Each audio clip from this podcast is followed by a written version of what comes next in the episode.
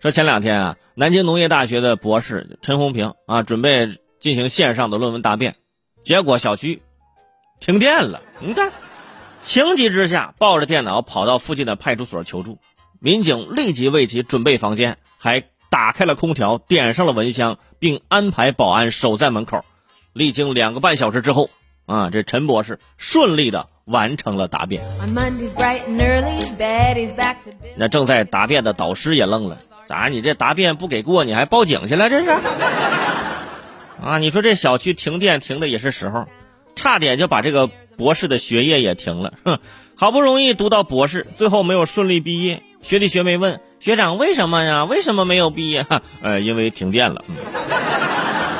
学弟学妹都不信呢，你这不就跟小时候说没写作业，跟说作业被狗吃了一样吗？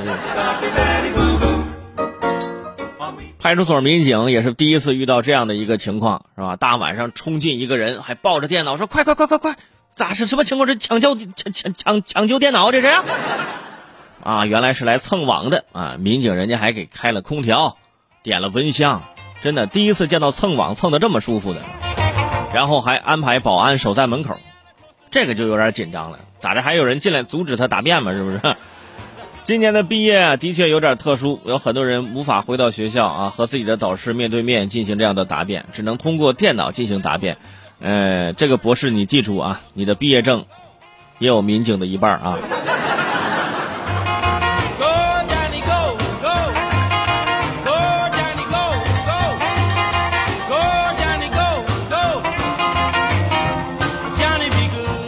其实我觉得啊，如果这这个博士在里面答辩的时候呢，如果说这个民警在在旁边也可以听听、旁听一下啊，听一听，看看这到底是这些相关的专业知识是不是？一听哇，算了，我还是巡逻去吧。这个啊，有点听不太懂，反正啊。所以平常啊，就是也是提醒啊，提醒提醒这个各位啊，现在要毕业的要进行答辩的时候。首先啊，家里这个网网速调好，别调到一半是吧？打着打着卡了。那导师说怎么什么情况？什么情况？你这卡住不动了是不是？这网啊还是要调整好。这停电这事儿呢，提前看看，因为有些小区停电呢，社区或者或者电力局呢是有些短信通知的啊，所以你要看清楚了，选择一个不停电的一个时间啊。有些朋友说：“哎呦，停电了，这哎呀，赶紧点蜡烛啊！” 好像我点上蜡烛，好就能进行答辩了，是吗？这是，呃，点上蜡烛只能这祈祷自己了，是不是？你没停停电了，你网络也没有了呀。